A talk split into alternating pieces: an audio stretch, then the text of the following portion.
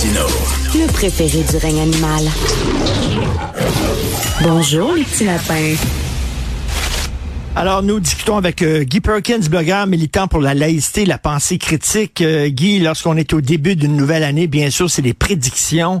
Et écoute, tous les voyants, tous les, les gens qui...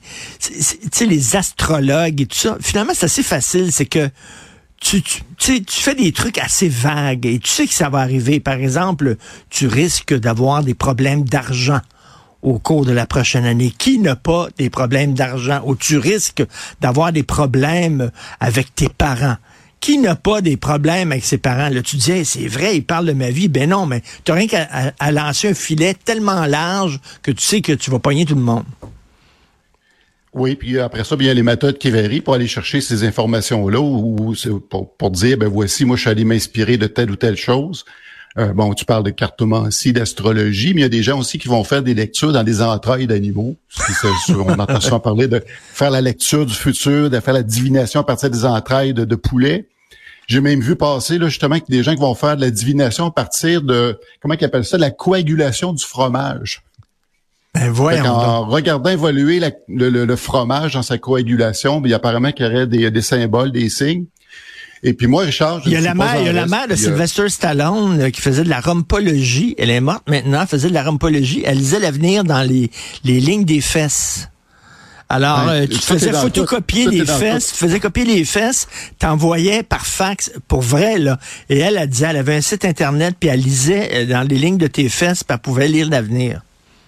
Alors, si c'est possible, tout est possible. Puis Richard, tu sais que j'aime faire des stunts. La saison passée, j'ai fait j'ai fait une tentative de suicide avec des produits homéopathiques live. Là aujourd'hui, je vais faire la lecture parce que moi j'ai réalisé que dans la litière de mes chats, qu'il y avait des, des signes et des symboles qui étaient importants que je et d'ailleurs il y a des messages. Je, vais te montrer, j'ai la preuve ici. Regarde. Oh, je pense oh, dans la litière de ton chat. Dans la litière de mon chat, il y a quand même quelque chose. On reste quand même. Tu sais, il y avait une chronique tout à l'heure à propos d'une dame qui, qui, souffrait de, de, de, diarrhée, mais je pense que mes, je, je suspecte que mes chats prennent de, de l'Ozempic.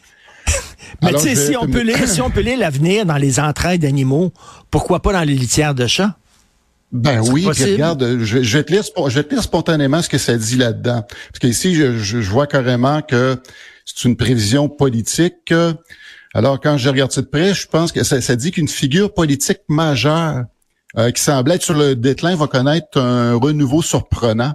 Euh, cette personne-là va influencer de manière significative la politique dans son pays. Ça va déclencher une série de débats houleux puis une polarisation accrue. On pourra voir ça à la fin de l'année, Richard. Qu'est-ce que ça va donner? Et n'importe qui pourrait prédire ça. T'as pas besoin d'être un génie pour prédire ce genre de choses-là. Ça, c'est quoi, ça? Ça, c'est mon deuxième oracle. OK. Et c'est sur le climat. Alors, une catastrophe naturelle va frapper un lieu chargé de signification historique ou culturelle, puis ça va susciter une prise de conscience mondiale sur certains enjeux environnementaux ou sociaux. C'est Nostradamus. Comment puis-je me tromper? C'est un peu, c'est un peu, Nostradamus, c'est comme ça, tu lis les trucs de Nostradamus, c'est tellement vague et tout ça que tu peux y voir ce que tu veux bien y voir. Ben, absolument. À la fin de l'année, on va reprendre, c'est, on va reprendre ça, puis on va trouver un événement quelconque qui va venir euh, coïncider avec ce qui a été dit, parce qu'il s'en passe tellement de choses dans une année qu'il peut pas avoir rien qui correspond pas à ça. Ben, c'est ça. Et pour ceux qui sont intéressés de voir, mais puisque j'avais cinq oracles, mais je vais les publier sur mon blog plus tard aujourd'hui avec toutes les définitions, puis on pourra justement faire une révision en fin d'année pour voir à quel point je suis bon. Et je vais peut-être me partir une business avec ça, je sais pas. C'est ta page Facebook euh, Guy Perkins, c'est ça? Euh, ben Perks, j'ai mon blog qui s'appelle Perks. Donc, sur, Facebook. S. Et écoute, je veux parler avec toi euh, euh, d'un autre sujet. Tu sais, euh, toute l'histoire de Epstein, Epstein qui avait une île avec des jeunes filles mineures. Là, il y a des noms qui commencent à sortir. peut-être Trump en a profité, peut-être Bill Clinton, des acteurs de cinéma, tout ça.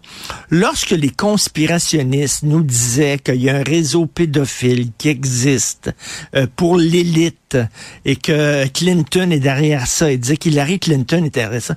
Bien sûr que, tu sais, c'est totalement exagéré, mais il y a comme un fond de vérité. Et quand on nous dit Big Pharma, c'est dangereux, les vaccins de Big Pharma, mais quand tu vois qu'effectivement, les, les, compagnies pharmaceutiques qui ont poussé des opioïdes et euh, qui, ont, qui ont créé euh, des, des, des, problèmes sociaux importants aux États-Unis, là encore, ben, il y avait un fond de vérité. Est-ce que c'est derrière chaque complot, il y a un petit fond de vérité?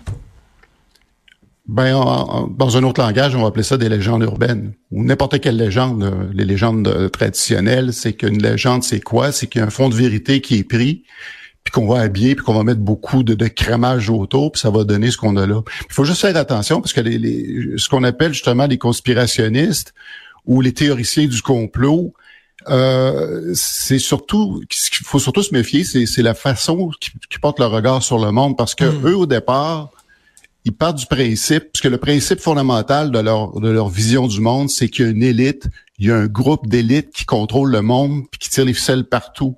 C'est pas juste pour un pays donné, c'est vraiment dans sa globalité. Puis ensuite, ils vont prendre des événements que tu viens de me décrire là, puis ils vont venir les incorporer justement mmh. dans toute la, la, la, la, structure, dans toute leur, leur rhétorique, leur, leur histoire qui, qui essaie de bâtir. Euh, oui, un fond de vérité, mais, mais c'est galvaudé en bout de ligne par exemple, on, on va pas, on va pas remettre en question qu'il y a effectivement des complots, des conspirations et des scandales.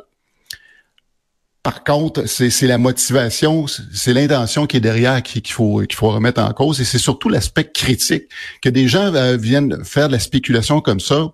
Les gens hmm. peuvent le faire autant qu'ils veulent, mais euh, ce qu'il faut mettre à l'avant-plan, c'est l'éthique de la preuve oui, euh, tu avances quelque chose, mais mets des preuves qui sont crédibles puis des sources qui sont crédibles. Et c'est les liens qu'ils font aussi entre chacun. Parce que là, il y, en a là, qui regardent l'affaire Epstein, des complotistes qui parlaient le QAnon puis le réseau de pédophiles.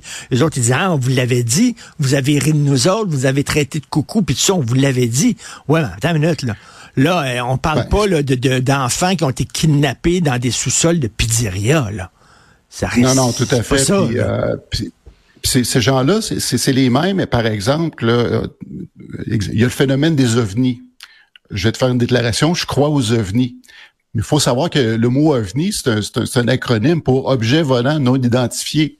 Ça veut pas dire Alors que c'est très clair dans sa définition, c'est non identifié, mais ces gens-là vont dire systématiquement ah donc c'est quelque chose d'inexpliqué, ça vient euh, ça, vient corroborer notre prétention de dire que c'est des extraterrestres qui viennent nous visiter, puis ils vont toujours faire cette, cette suite là euh, ce rattachement-là justement à leur théorie, comme les, croyants que pour n'importe quel phénomène euh, de l'univers que pour l'instant que la science n'explique pas, ben les gens, les, croyants religieux vont dire ah tu vois les choses non expliquées, ben c'est hmm. Dieu qui est derrière ça. C'est tout le temps des, des, séries de de de, de, de, de rattachement des raccourcis intellectuels qui sont là parce que tu sais, Richard, c'est un spectre. C'est un spectre. Au centre, tu as le scepticisme scientifique la méfiance saine. Ça, je pense qu'il faut tout, tout savoir ça. Mais d'un côté du spectre, ces gens-là qui, qui, eux, vont plus marcher à partir de la crédulité puis la paranoïa, puis de l'autre côté, tu as l'indifférence puis le dénigrement. Mais je, pense que quelque part, c'est de trouver un équilibre dans tout ça. J'aime bien ton côté légende, c'est-à-dire ça part d'une histoire vraie, puis après ça, on l'habille et tout ça, en disant, là, là écoute, là, il y a des messes noires, puis il y a des enfants kidnappés dans des sous-sols de pizzeria, puis tu, peux les commander en demandant tel genre de pizza. Et là, ça devient totalement déconnecté de la réalité. Donc, d'où l'importance de, développer un sens critique. Oui, Merci. l'éthique de la preuve. L'éthique de la preuve, Richard. Merci beaucoup, Guy Perkins. Salut. Bonne semaine. Bonne semaine. Bye bye.